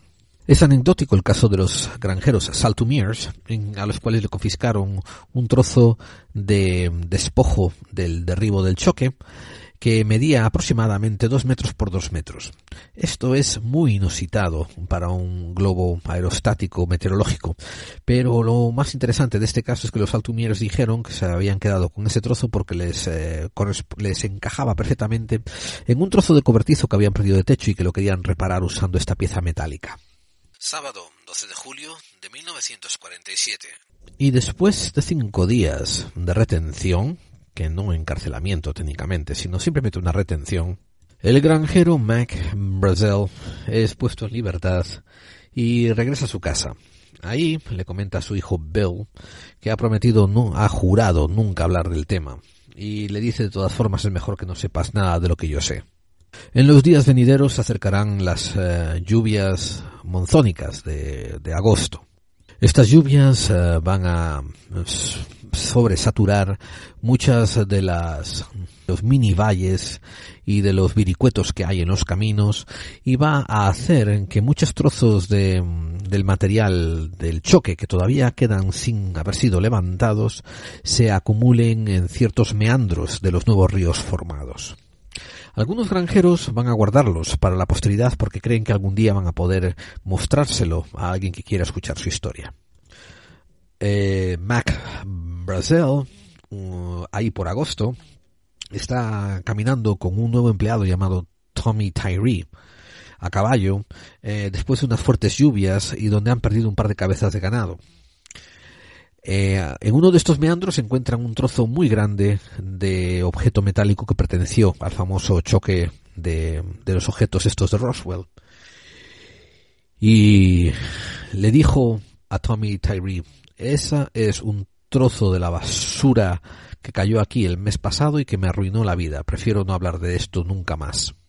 Sin embargo, los granjeros de los lugares comentan que cada dos por tres están viendo eh, gente a caballo, vestidas de vaqueros, pero que todos saben que pertenecen a la policía militar, que vuelven en diferentes batidas, particularmente después de la lluvia, ahí a la zona, a recolectar cualquier otro material que puedan encontrar.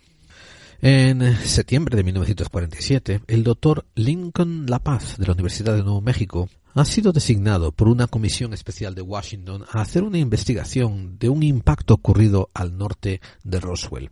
El señor Lincoln La Paz no sabe nada de este famoso choque.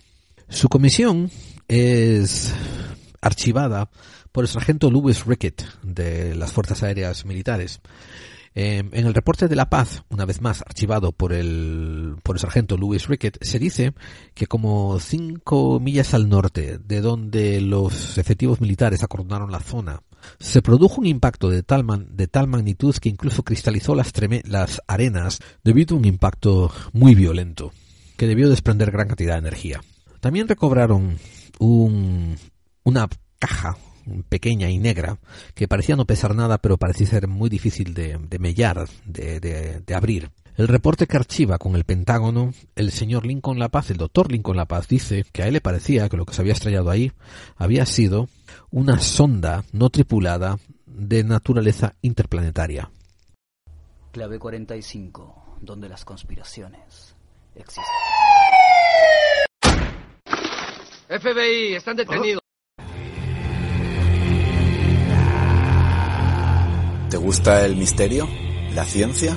¿La vida extraterrestre y las conspiraciones, pero de una manera objetiva y bien documentada? Pues no te pierdas Enigmas al Descubierto, un programa interactivo donde podrás ver todo eso que estamos comentando a la vez que escuchas. Enigmas al Descubierto, un viaje a las profundidades del misterio.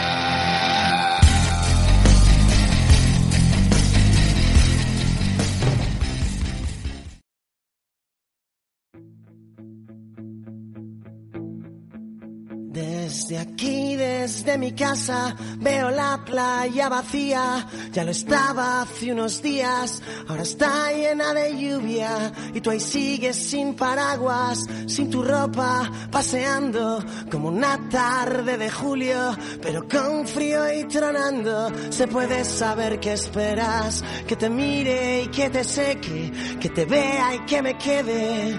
Tomando la luna juntos, la luna tú y yo expectantes a que pase algún cometa o baje un platillo volante.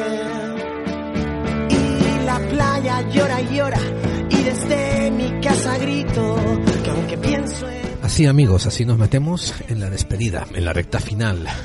Espero que les haya gustado este recuento de los hechos acaecidos en Roswell en 1947. Espero que les haya servido también para darse cuenta que hay una cierta desinformación con este concepto de que todo comienza con Kenneth Arnold, porque esto de platillos volantes ya estaba siendo lanzado, utilizado, abusado desde hacía muchas décadas y anteriormente. Todo, todo de pe a pa, lo que les he narrado aquí, tiene constancia en algún tipo de registro. Hablemos de biografía por un segundo. Yo, por desgracia, tengo que decir, y lo digo con conciencia, eso de desgracia, que me he leído bastante sobre Roswell. Y digo desgracia porque a pesar de las horas empleadas en leer, mm, no leí nada que me hiciese llegar a una conclusión un poco más iluminada, un poco más trascendente. Un libro que me gusta tener a mano cuando se trata de Roswell eh, se titula Witness to Roswell los Testigos de Roswell, escrito por eh, Thomas Carey, C-A-R-Y, y Donald R. Schmidt, eh, S-C-H-M-I-T-T. Y mm, este libro tiene referencias a testimonios, cuándo fueron dados, dónde fueron eh, recogidos, si fueron recogidos de periódicos, de radio, de entrevistas, dónde están esos archivos, cuáles son las fuentes. Pero amigos, les recuerdo un detalle. Al testigo uno debe darle siempre todo el respeto que se merece, sobre todo una vez que ha sido capaz de discernir que el testigo está compartiendo algo que le afectó y, que es una cosa muy personal. Pero a nivel investigativo, a nivel objetivo, tenemos que tomar todos los testimonios del testigo con mucha sal, mucha arena, eh, muchos condimentos para poder tragárnoslo. Nuestra función, si queremos llegar a la verdad, es ser escépticos. Y los testigos pueden sufrir de desvaríos, los testigos pueden sufrir de mm, errores de juicio, los testigos pueden padecer también de falta de información que no les permite emitir un juicio correcto.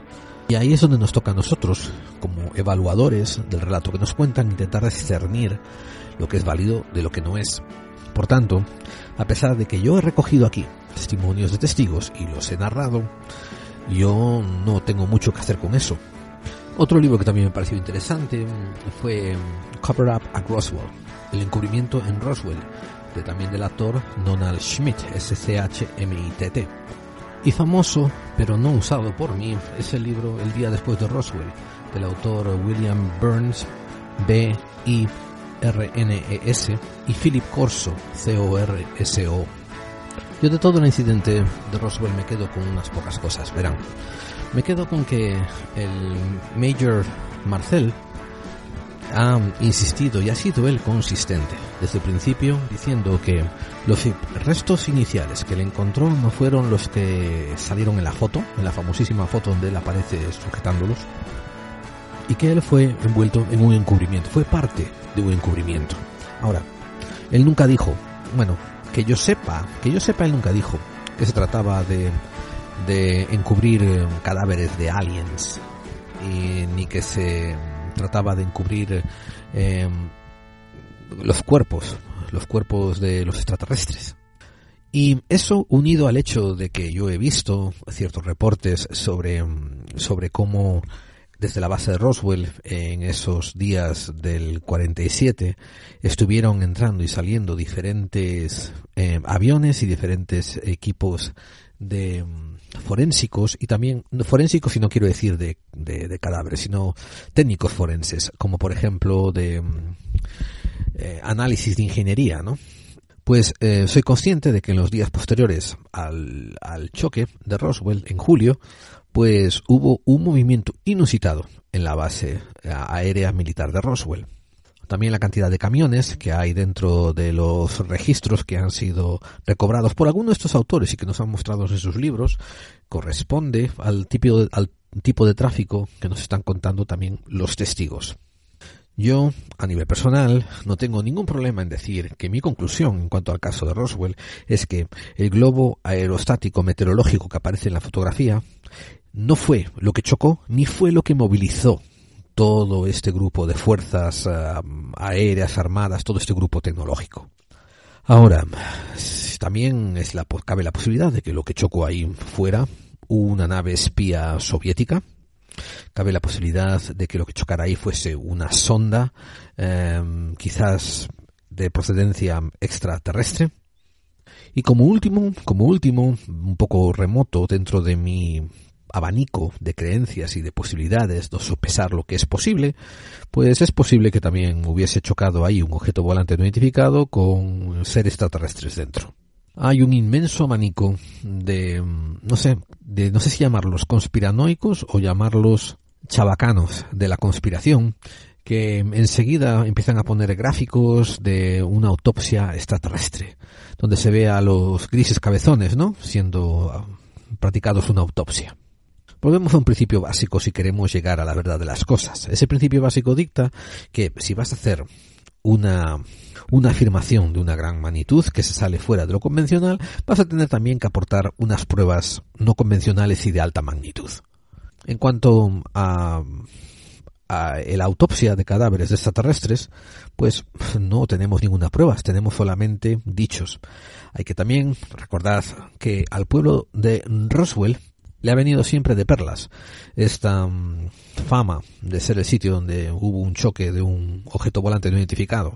Incluso allí han abierto un museo que tengo que decir que a buen tono, ¿no? Y en tono muy, muy, muy acertado, lo han abierto con un, tinte así medio socarrón, haciéndose broma a sí mismos, ¿no? Sobre el asunto de, de los aliens. Y cuando te paseas por, por Roswell, el pueblo en sí, hay una gran, hay un gran homenaje a lo que son los grises cabezones. Ese tipo de turismo le está dando de comer a, bastantes familias allí en Roswell. Pero, volviendo al tema en cuestión, el granjero Brazel, pues estuvo, estuvo privado de su libertad durante más de cinco días. Las familias eh, del pueblo sí certifican que los militares los intimidaron y les combinaron a que quedaran silenciados en cuanto al tema, que no dijeran ni mu. Y una vez más los registros de vuelo muestran de que sí hubo un gran movimiento en la base después del evento del choque. A mí me encantaría saber si mm, qué piensan ustedes, audiencia. Em, en unas cuantas preguntas quisiera saber si a ustedes les interesa mucho el tema, si lo han estado siguiendo, qué fuentes han estado usando para formar sus opiniones. ¿A qué tipo de conclusiones se han acercado? Como el programa se nos está alargando más de lo que yo esperaba, vamos a dejarlo aquí y probablemente en semanas venideras retomemos esto porque, por ejemplo, podemos explorar el ángulo de estos asombrosos investigadores que agarraron la foto del Major Marcel sosteniendo el globo ah, supuestamente aerostático y que lo parece y analizaron el papel que, que tenían en, en la mano el papel que sale en esa foto. Analizaron el papel y consiguieron más o menos descifrar, más o menos descifrar el mensaje. Y es un mensaje interesante de leer. Después también podemos encadenar, concatenar mm, con los testimonios de Philip Corso. Eh, para mí, por desgracia, el problema de Roswell se me queda en que ha habido tal empacho de desinformación e intoxicación que ya se me hace difícil degustarlo. Por favor, déjennoslo saber. Miren, las vías de contacto están ahí. Tienen un correo electrónico que es la clave 45 arroba mail mail.com tiene una página web que es clave45.wordpress con dos tienen la página de Facebook que es facebook barra clave 45 y tienen el Twitter que es arroba clave 45 tienen también, como no, los muros de iVoox Todas estas claves, por si no les da tiempo a escribirlas, ¿no? Están pegadas, eh, están de corta y pega, están escritas debajo de la descripción del programa. Le pegan a esa pequeña flechita para expandir la descripción del programa y podrán verlas ahí. Porque recuerden, cuando los micrófonos de clave 45 se cierran, el programa lo continúan ustedes. Soy Josep Pamies y si puedes escucha la clave 45 eh, donde las conspiraciones, aunque creas en ellas o no, realmente existen. Gracias. Codex Más allá del misterio presenta su libro Cazadores de misterios, lugares encantados, fenómenos paranormales, rituales clandestinos o la historia del Santo Grial. Una obra de editorial Cidonia y prólogo de Lorenzo Fernández Bueno. Cazadores del misterio. Una parte del precio de la obra será destinado a proyectos solidarios.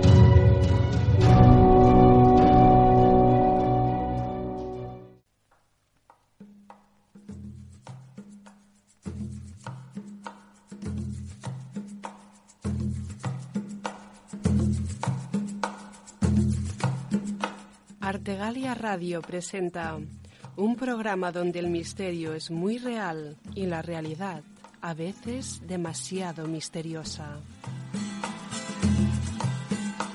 Todo nos da igual, dirigido y presentado por Carlos Dueñas.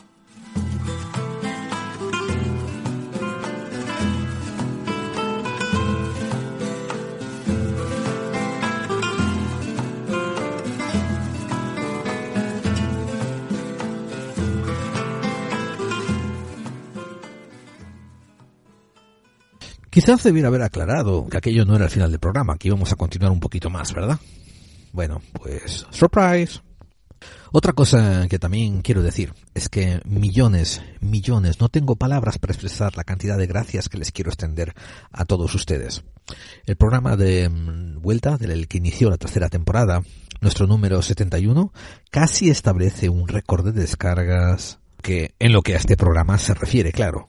Cuando uno graba estos programas, pues siempre tiene unos contactos, unos amigos con los que habla, ¿no? Sobre las tendencias, sobre cómo van funcionando la difusión, cómo van las descargas, etcétera. Y yo me quedé anonadado al ver que la primera semana habíamos alcanzado casi, creo que primera semana, disculpen, ¿eh? Los primeros días, los tres primeros días habíamos alcanzado casi, casi 15.000 descargas. Y esto venía también apoyado, lo, cual quiero decir que no fue un error de estadísticas de Evox, venía apoyado por un montón de comentarios en el muro, ¿no? Agradeciendo el regreso, diciendo que bueno que volviste y tal y cual.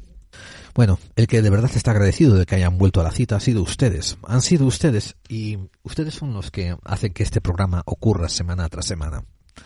Así que también quiero aprovechar para recordarles un pequeño detalle. Este programa está hecho en, en dos estudios en el estudio de My House, que, se traduce al, español como los estudios de mi casa, en mi cuarto particular, y también los estudios de la calle Skype.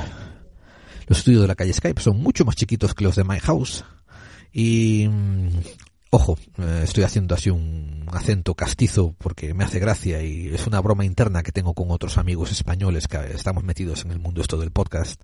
Y lo mismo con lo de la calle Skype. O sea, que no hay medios de producción. Ustedes cuando oigan algún ladrido de perro por el medio, algún niño gritando, alguna señora que dice, oye, para la lavadora o lo que sea así, ¿no? Es lo que hay. Un, un locutor de misterio que admiro a más no poder, llamado Gustavo Fernández de Argentina, que tiene el programa Al filo de la realidad, hace muy poco leyó un comentario del oyente que le decía algo así como me gusta tu contenido, Gustavo, pero tienes ahí unos problemas de calidad de sonido donde se te cruzó esto con aquello y salió esta otra cosa por el medio. A lo que Gustavo le dijo, le contestó en así con todo el sarcasmo del mundo del cual yo me identifico 100%. No hay problema, tú sabes cuáles son nuestras vías de contacto. Ahí tienes para mandarnos los materiales de insolación, los paneles de audio muffling, los micrófonos que tú crees que nos hacen falta y yo después de que lo haya contratado y que lo haya puesto todo, déjame saber a dónde te envío la factura para construir el estudio. Y la verdad, mira, aquí vienes a escuchar el contenido. Si algún día el perro me roba el micrófono y se pone a mascar en él y a mí no me apetece editarlo, lo vas a escuchar. Y tanto yo como cualquier otra persona, ¿no? Que se pasa horas editando esto y editando esto completamente sin cobrar y sin, de hecho, gastando su tiempo, cuando se encuentra con comentarios así, nos dan ganas incluso de bloquearlos del programa. Ahora, eso no quiere decir que yo no agradezca, y lo agradezco, ¿eh? lo agradezco cuando ustedes me dicen, oye, Gerald, has metido un, problema, un problema aquí, se te cruza este audio con el otro, ¿no? Que eso es diferente, eso es a la hora de editarlo, pues no mire bien la barra de tiempo y tengo cosas entrecruzadas. Eso siempre es agradecido, ¿no? Que ustedes me lo digan, soy muy humano. Ahora, como digo, la calidad de los micrófonos, que si hay sonidos en el, en el exterior, que si algún invitado se le cuela algún sonido, ¿no? También detrás de su casa. Eso, no seamos tan, tan mezquinos, ¿no? De ponernos a, a sacarle punta a esas cositas.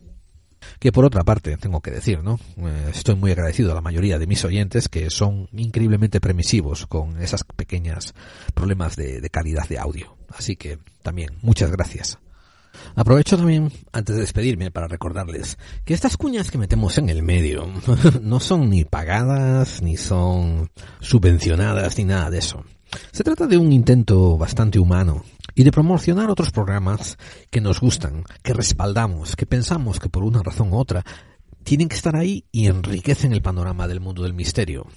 Pronto, pronto, pronto va a venir más programas donde vamos a traer a gente que va a hacer colaboraciones o les vamos a hacer entrevistas. Tenemos pendiente uno muy interesante con el eh, director de Todo nos da igual, con Carlos Dueñas, también ilustre, eminente director de cine en su propio, en su propio derecho. Y tenemos también colaboraciones con otros programas. Si ustedes tienen alguna afinidad por mí, por su pobre servidor Gerald, pues también voy a aparecer con Sherak García en Enigmas al Descubierto. Eh, otros programas donde nos inviten, ahí aparecemos siempre y cuando sintamos eso, como digo, una afinidad, una sinceridad, unas ganas de intentar hacer comunidad.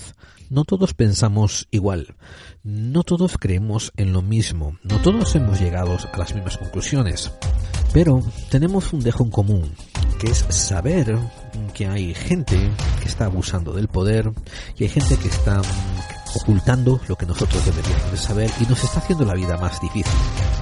Clave 45 nos encarga de ser el porno misterio. Y por eso quiero decir un ejercicio de onanismo, de, de poner misterio solamente para entretener y decir, ay, qué bien lo pasé, qué miedito, uy, uy, uy. Ojo, que eso no tiene nada de malo. Hasta allá donde quieres confrontarte con el onanismo no tiene nada de malo. Pero nosotros cuando hacemos un programa donde tratamos algo de misterio, o tratamos algo de conspiración, o tratamos algo de geopolítica, es porque te es relevante a tu vida, te es relevante a tu existencia y tiene un trasfondo. Hay una razón por la que te debiera de interesar eso. Eh, Roswell, además de empezar a decir que no se trata de que el comienzo de la ufología según el avistamiento de Kenneth Arnold, pues se trata de ver que hay más, hay más detrás y aunque uno no sepa exactamente lo que hay, hay un encubrimiento. Sobre todo hay un deseo de mm, tratar al público, al pueblo, a la gente que paga los impuestos como ganado. Alguna gente cuando hablamos de este tema argumentan que oh, eran otros tiempos, eran los años 40, era después de la Segunda Guerra Mundial, era la Guerra Fría, etcétera, etcétera. Eso tiene poco que ver, tiene poca relevancia moral, tiene poca disculpa ética. De aquella, el pueblo de Roosevelt, la verdad, era un pueblo bastante, bastante agreste, bastante, ah, como lo diríamos en España, montuno. Y los granjeros que había cerca, a pesar de que se conocían entre ellos, no todavía tenían esta conciencia de crear unidad y enfrentarse al gobierno ponerle pie, pararle los pies. Y aunque lo hubieran intentado, no seguramente no lo hubieran podido hacer por sí solos. Pero nosotros, tú y yo, ya no estamos en el 47. Y tenemos que cuestionar hacia dónde va el dinero, hacia dónde se van. No podemos quedarnos como algunos cerebrados que salen en televisión diciendo yo elijo a quien me roba y a mí un comunista no me roba, por ejemplo, dando por premisa y por adelantado y por aceptado de que van a ser robados. Una de las lecciones que ojalá hubiéramos sacado, que estamos sacando en este programa de lo de Roswell, es eso, de que las fuerzas del orden no están para mantener el status quo, están para mantener el orden dentro del pueblo, dentro de lo que nosotros queremos que sea el orden, y no para perpetuar un poder establecido. No debiera hacer falta que cayesen marcianitos del cielo para que tuviésemos que entrar a cuestionar este tipo de comportamientos, ¿no creen?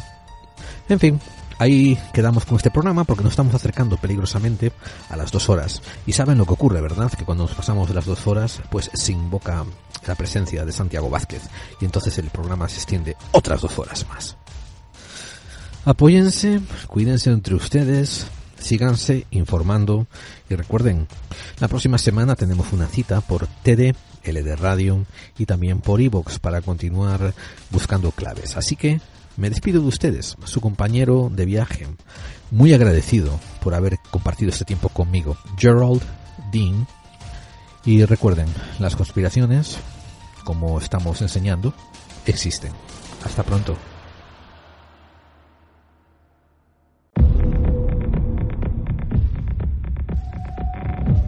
Ha vuelto. El Mundo Sobrenatural, la revista oficial.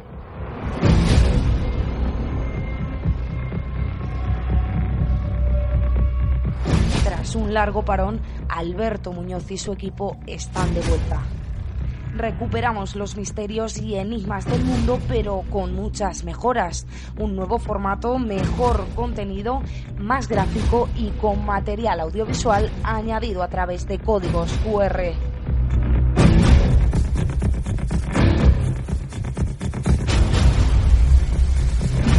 Descárgala de forma gratuita cada dos meses en el mundosobrenatural.org y las redes sociales.